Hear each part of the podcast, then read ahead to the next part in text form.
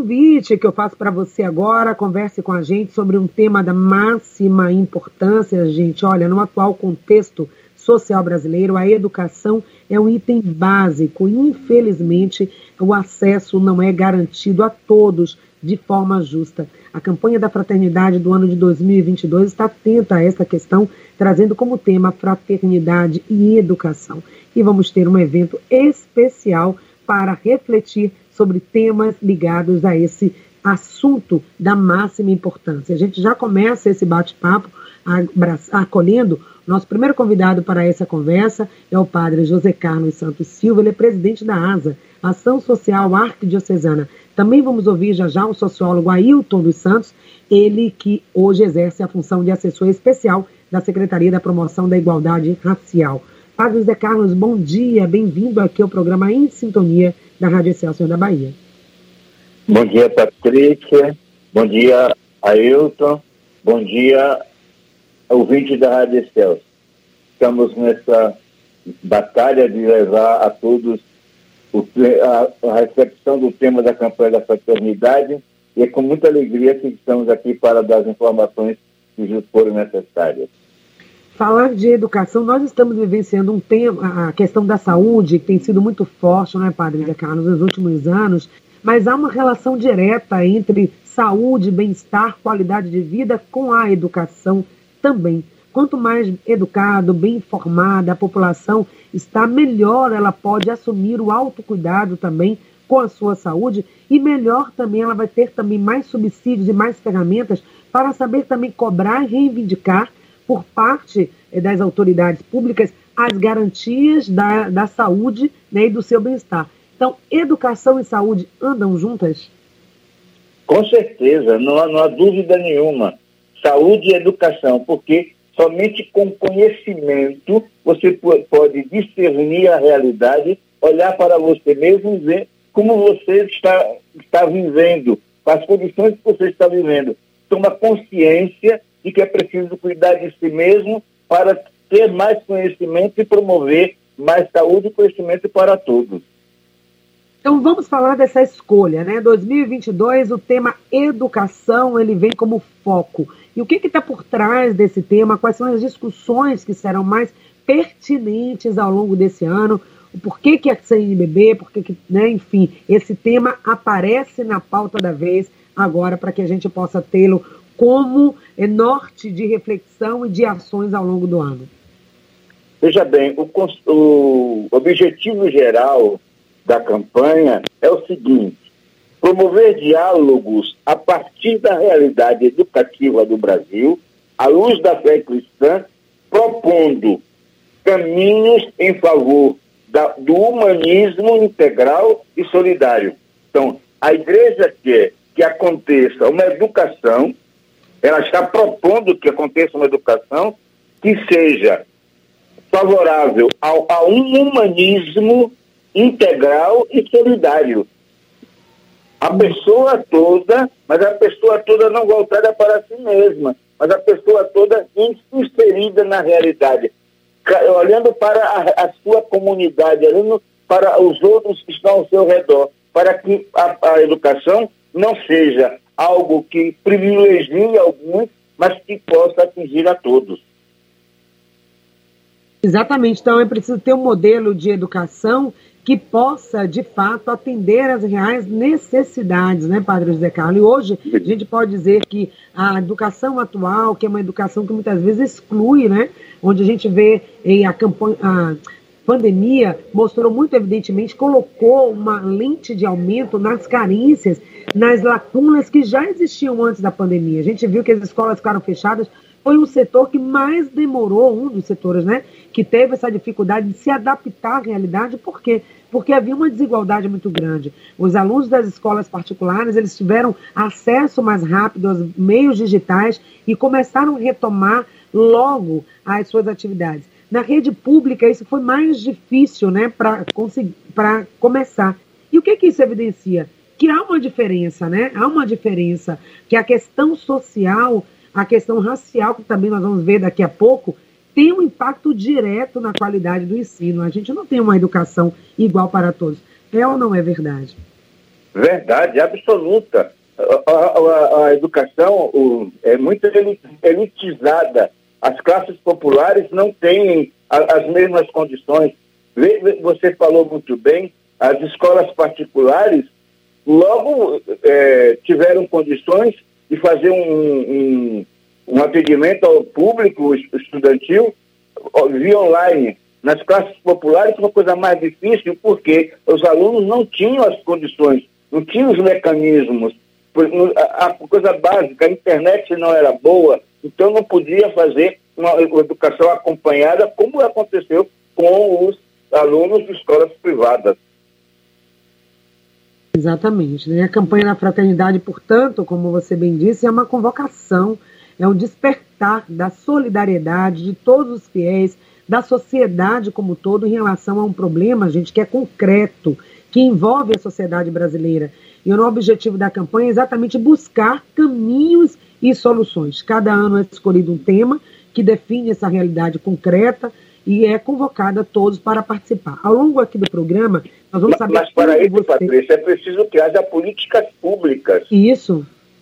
Para que aconteça realmente uma educação de qualidade e, e integral, atingindo a todas as pessoas, dando, dando é, condições para que todas as pessoas mais pobres possam ter uma educação de, de qualidade. Sem isso, é preciso determinação, querer, vontade e ação também política para criar essas políticas públicas.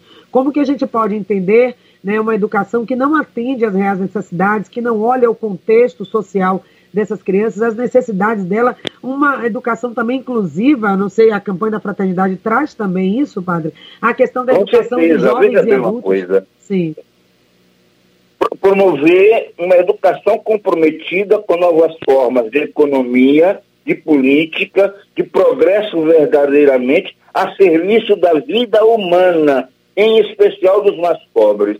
É um dos, é um dos obje, objetivos específicos da campanha. E essa campanha da fraternidade também ela vai trazer, nessa perspectiva do que você coloca, né? Com relação à preparação também das pessoas para as novas exigências, as exigências atuais. A educação Exatamente. empreendedora, né? Também para o empreendedorismo, isso também é um viés que a campanha vai trazer? Com certeza. As pessoas têm que ter instrumentos para que possam elas eh, se desenvolverem. Se, se as políticas públicas não são, não estão a serviço dessas pessoas, somente aqueles são ricos têm condições de, de, de, crescer, de se desenvolver, de usufruir dos bens da criação. E não é isso que nós estamos propondo. Nós queremos uma educação integral que possa levar as pessoas a uma, uma verdadeira educação que, que facilite, que favoreça, as, principalmente aos mais pobres. Com certeza. Daqui a pouco vamos saber como é que a ASA, a Ação Social Arquidiocesana, está se articulando, está mobilizando as suas bases, está preparando toda a comunidade para que possa realmente fazer acontecer na prática o tema da campanha e que ao final de um ano a gente possa ter aí traçado, iluminar esse caminho da educação com possibilidades concretas da gente reverter, inclusive, esse déficit educacional, a evasão escolar, as dificuldades de acesso à escola, a permanência na escola. Já já a gente fala sobre isso. Eu quero inserir também aqui no nosso papo o sociólogo Ailton dos Santos Ferreira. Ele hoje exerce a função de assessor especial da Secretaria de Promoção da Igualdade Racial no estado da Bahia. Vai ser um dos palestrantes, vai estar presente também no seminário que vai acontecer amanhã e vamos falar já já. Muito bem-vindo, Ailton. Prazer aqui de recebê-lo no nosso programa em Sintonia. Seja bem-vindo. Bom dia, bom dia, Patrícia Tosta. Bom dia a todos e todas. Quero cumprimentar também o Padre José Carlos, esse incansável do grito dos excluídos. Queria saber se vocês estão me ouvindo bem. Eu estou ouvindo bem, acredito também que os ouvintes. Estou né? ouvindo bem, estou ouvindo bem. Está muito bem sua comunicação. Aí a gente traz esse recorte da educação, esse tema, né? Quero ouvir primeiro a sua opinião em, é, em relação à escolha do tema da campanha da fraternidade e fazer exatamente esse recorte da questão racial. Infelizmente, né? A gente sabe que muitas as pessoas que estão analfabetas, fora da escola, a comunidade negra sofre bastante com isso, e os dados, os números revelam que a educação tem também um viés racial que precisa ser analisado com cuidado e ter políticas públicas também de reparação disso. Queria que você falasse a respeito desse tema. Exatamente, Patrícia. É, a escolha do tema ele é uma escolha muito feliz e muito oportuna, porque o Brasil está com sede de educação, com sede de justiça. Precisamos, inclusive, voltar a aprender algumas coisas que o momento atual do Brasil está fazendo com que as pessoas esqueçam dos significados de respeito, de humanidade, de fraternidade, de afeto, de carinho. Você falou dos números.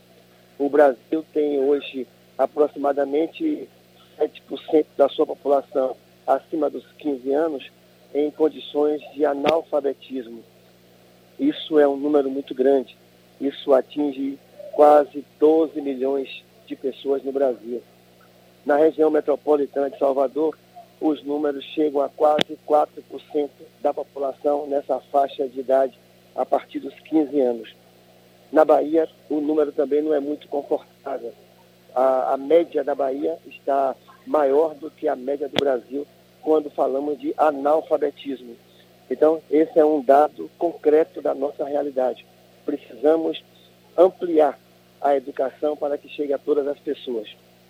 Falando do contexto, que foi um dos temas da preparação da campanha da fraternidade, sobre o contexto atual, é de um momento de perda de direitos, ameaça à democracia, ameaça às instituições e de intolerância. Ao contrário do que o Papa Francisco prega nessa revolução que ele está fazendo no mundo inteiro com a Igreja Católica, e que cada dia mais ele apresenta novas faces humanas para o cristianismo. O Papa inclui, o Papa inclui a todas e todos nesse processo de grandeza e de reparação que a igreja vem fazendo. O Brasil está passando por um momento de ir na contramão do melhor do que acontece na história. Nós precisamos de educação inclusiva. Eu estudei na Escola Municipal Pirajá da Silva, no bairro da Liberdade, na rua Lene Silva. Sempre eu vou lá fazer palestras para os alunos do momento. A minha escola do primário, Patrícia, ela é menos atraente do que quando eu tinha oito anos de idade. Eu já passei dos 60, né, mas a minha escola é menos atraente. E a gente fala, precisamos tirar as crianças das ruas, precisamos tirar os meninos do perigo que está em cada esquina. Como eu vou tirar os meninos das ruas se eu não tenho uma escola atraente, uma escola apaixonante. Quando eu era criança, a minha escola primária tinha uns pés de mamona, tinha pé de saputi, tinha um verdezinho. Hoje não tem mais verde algum, nem um caqueiro de planta. Eu saio da escola do município e vou para a minha escola estadual. Eu estudei como filho da liberdade, depois que eu vim para a Fazenda Grande do Retiro, sou vizinho do padre, do padre Zé Carlos, ele lá no Alto do Peru. Na, no, no, no, ginásio, eu tinha o Duque de Caxias. Nós tínhamos um auditório com 500 lugares, cadeiras bonitas, parecia um teatro Castro Alves. Nós tínhamos três quadras de esporte e uma poliesportiva. Hoje, desapareceu o auditório, virou sucata e as quadras, de, das três, nós temos apenas uma, cheia de mato. Ou seja, não temos escolas, não temos praças, não temos lazer, não temos investimento na cultura, na educação. E isso cria um desequilíbrio muito grande, porque a gente vê o aumento da violência, o aumento da criminalidade. Países como a, a Colômbia resolveram essa questão investindo fortemente em educação, principalmente na periferia. Nós não aprendemos com o exemplo da Colômbia, né, onde é, Medellín era uma das piores cidades do mundo e hoje está entre as 10 melhores de acordo com a Unesco. Nós temos que investir. A escola tem que ser apaixonante. A escola tem que ser envolvente. As crianças têm que ter tanta vontade de ir para a escola como tem vontade de ter um novo celular que aparece na TV. Então, acho que essa campanha ela vem muito a calhar. E a outra coisa, vivemos momentos de lideranças no Brasil que dá esporro, que dá grito, que xinga, que fala mal de mulher, de homem, de gay, de quilombola. E a proposta é educação com sabedoria, com amor, com fraternidade. Nós aprendemos com o mestre Paulo Freire que educação não se faz com gritos, não se faz com xingamentos. O verdadeiro educador não briga, o educador ama. Educação envolve, Patrícia, e você sabe disso, afeto, fundamentalmente afeto. E a proposta da campanha da fraternidade, que vem desde 1962, né, essa proposta é de educação com sabedoria, educação com amor. Eu acho que esse é um resgate fundamental e necessário para o momento que nós estamos vivendo, de tanta intolerância, inclusive, de desrespeito às pessoas por serem diferentes, de ameaças às pessoas. Então, eu penso que a educação pode cumprir de forma muito, assim, forte essa tarefa de nos reeducar e nos preparar para a vida, para a vida da fraternidade, do afeto, do amor, do respeito, do respeito à diversidade, da compreensão, do aprendermos a ouvir. Eu penso que quando a proposta da igreja não se resume apenas à educação formal na sala de aula. É também, porque é, é na escola que se realiza de forma privilegiada a tarefa de educar. Uhum. Mas é também a educação comunitária, a educação das paróquias, a educação dos centros comunitários, da associação de moradores, educar a sociedade para um novo momento de sua humanidade. Verdade. E a gente aprende isso, né, Padre Zé Carlos, é, também com o Divino Mestre Jesus Cristo, que foi esse grande educador também, que soube acolher, que soube ver as necessidades, sobre fazer essa educação com sabedoria com amor, né, que o Ailton evidenciou agora, que está como lema da campanha da fraternidade. Então, essas palavras aí, sabedoria e amor, que o lema traz, que está por trás de tudo isso? O que, que a campanha quer evidenciar, além é, do que nós já ouvimos aqui? Como que a gente pode entender qual é o sentido profundo da campanha da fraternidade desse ano? Sabedoria é a forma como a igreja nos convida a promover a educação, para criar as condições para que se possa ter uma boa educação. Ensinar com amor é o gesto de como o professor Ailton estava falando a respeito da escola antiga, que tinha auditório, que tinha teatro, que as pessoas podiam interagir, e a escola era algo que atraía a, a, a, os alunos. Hoje, as escolas não atraem os alunos. Então, esse gesto de amor, que amor não é palavra, Amor não é, não é sentimento, amor é atitude, amor é gesto. Uhum. O gesto de, educar com amor é você proporcionar todas as condições que possam contribuir para que as, os alunos, os jovens, possam crescer na vida, criar o conhecimento e, a partir do conhecimento, buscar viver uma vocação, uma, buscar uma profissão e aí então viver plenamente a sua vida. Então, a sabedoria é a forma como você vai é, com, é, delinear, programar, mas com um gesto amoroso, dando as condições para que os alunos, os jovens, possam ser atraídos. Quando, quando se ama, quando é, é um gesto de amor, há uma atração, há um interesse, há uma entrega. Então, está faltando amor na educação para atrair os jovens.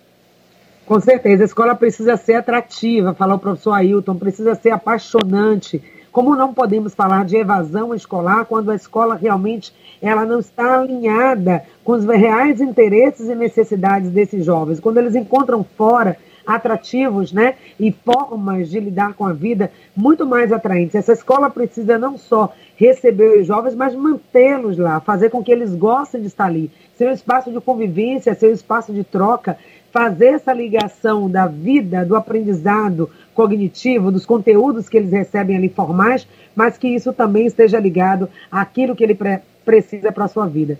Já já também vamos falar de outro aspecto muito importante, que é a questão da violência nas comunidades, sobretudo na periferia, que tem afastado jovens e até fechado algumas salas de aula, professores deixando de dar aula por conta da violência que está muito forte em algumas comunidades e não deixando que a educação possa se desenvolver. Hoje, com o padre José Carlos Santos Silva, presidente da ASA, Ação Social Arquidiocesana, e com o professor sociólogo Ailton dos Santos Ferreira, ele também que é assessor especial da Secretaria de Promoção da Igualdade Racial. No bloco anterior, nós falamos sobre o sentido da campanha da fraternidade, que esse ano traz como tema educação. Nesse bloco, vamos conhecer um pouco a programação, os subsídios que a campanha vai estar trazendo. E amanhã tem um seminário importante, não é isso, Padre José Carlos, que começa às três da tarde. Faz aí o convite, vamos falar um pouquinho dessa programação. Convidamos a todos da Arquidiocese, já é um, uma tradição na Arquidiocese, todos os anos, antes do, do, da semana da quarta-feira de cinzas, a gente fazer o seminário. E ainda com a pandemia, nós estamos com essa limitação, não podemos levar as pessoas para o Teatro Geral do Magela. Então, vamos fazer online pelo, pelo YouTube da, da Arquidiocese e começando às 15 horas, com palestras, com a, com a apresentação e os professores vão estar presentes, o Isaac Lago do Antônio Vieira, Laíde Santana do município, Andréa Bispo do Instituto da Instituição Superior Privada, professor Ailton Ferreira, Políticas Públicas para a Educação, e também contaremos com a mediação e apresentação do análise de conjuntura do professor Penildon Silva Filho. E encerramos às 17 horas com a, a oração da campanha da fraternidade. Todos estão convidados, é só entrar no site, da, no YouTube da Arquidiocese e nós estaremos esperando a todos para que possamos fazer uma boa reflexão. Exatamente. Quem quer também motivar o tema da campanha da fraternidade, a CNBB preparou uma série de subsídios, gente. Tem cartaz, tem um hino da campanha que está disponível nas plataformas digitais, tem um site específico onde todos os subsídios podem ser adquiridos, vocês podem comprar para motivar, mobilizar aí o tema da campanha da fraternidade nos encontros, nas atividades que vocês realizam. Daqui a pouco a gente fala então sobre os subsídios, as celebrações, tem celebração também ecumênica, né, Padre José Carlos, prevista, tem uma coleta também nacional, essa coleta também é importante que a comunidade participe, porque isso também reforça as ações sociais, né? É, lembrar que a mediação do, do, do seminário será do professor Braga. Então, a gente tem os subsídios que podem ser encontrados nas, nas livrarias católicas, na, na, na, sede da CNBB aqui em Salvador, em Natúria, e também nas, nas Paulinas, Roses, Paulos, que pode ser comprar o subsídio. Subsídio para catequese, para crianças, para jovens, subsídio para a, a como é que eu digo, para a via sacra, as orações durante a Semana Santa, a quaresma, na sexta-feira, fazer a via sacra, e os subsídios para a família. São todos os subsídios que podemos, ter, podemos utilizar para aprofundar o tema. E também tem o texto básico, quem quiser pode também adquirir e fazer um estudo mais aprofundado. E é sobre o texto básico que o seminário vai abordar. Com certeza. Professora Ailton Ferreira, então amanhã também você vai estar trazendo um assunto da máxima importância, a questão das políticas públicas para a educação, para Exato. assegurar né, o direito de todos, que todos possam ter uma educação de qualidade. E falando também no entorno da escola, não só dentro da escola, mas fora da escola também é preciso garantir políticas que possam garantir o acesso à escola, a não violência dentro da escola e nos arredores da escola.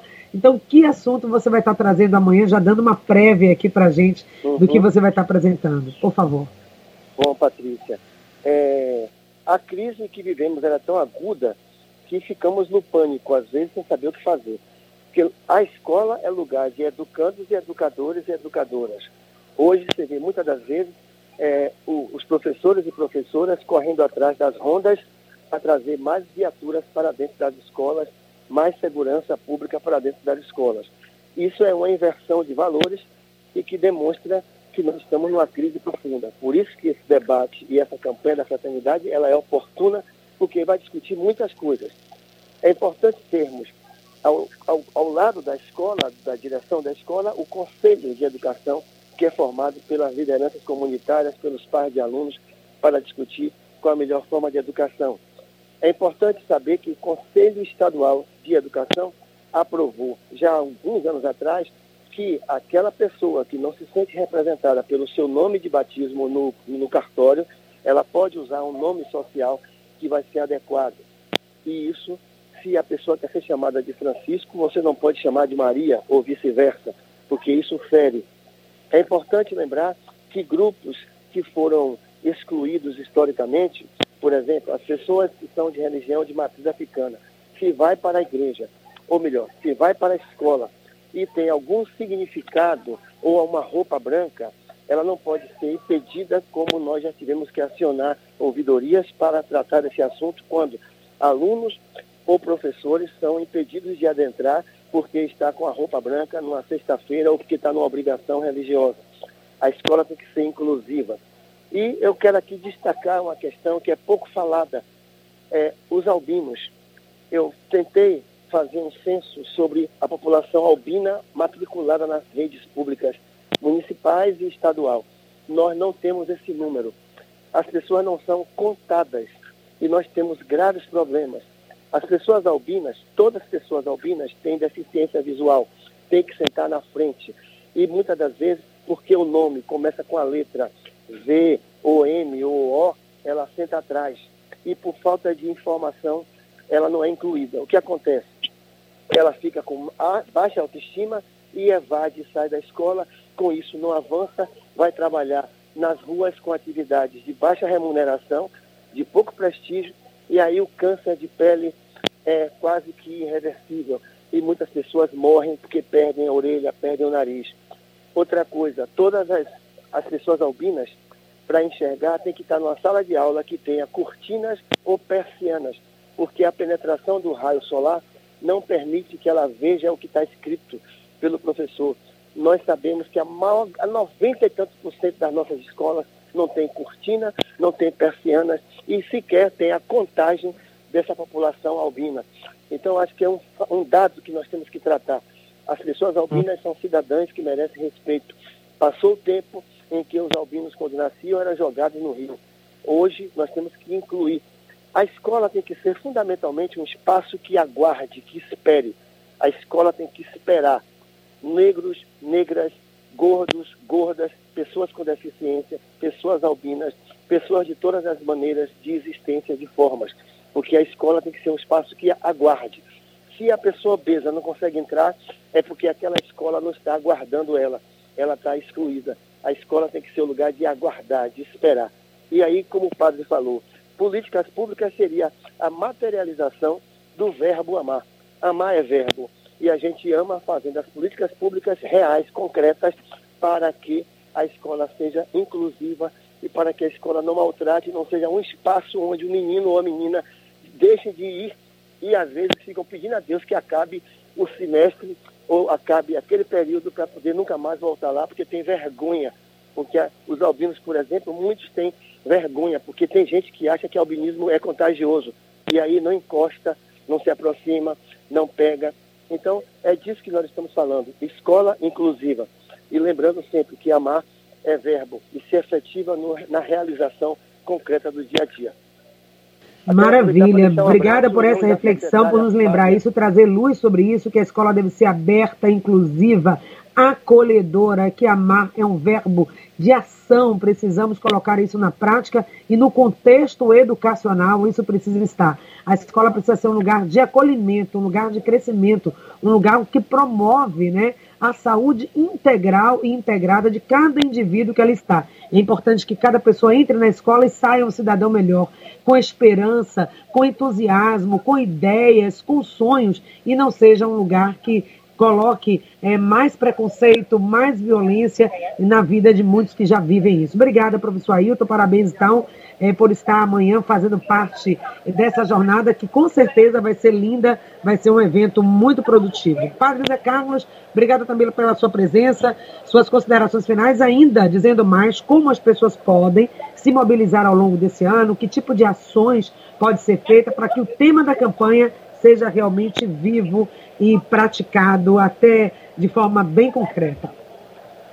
Veja bem, no período da quaresma é lançada a campanha, mas a campanha não se encerra na quaresma. Uhum. A campanha continua ao longo do ano.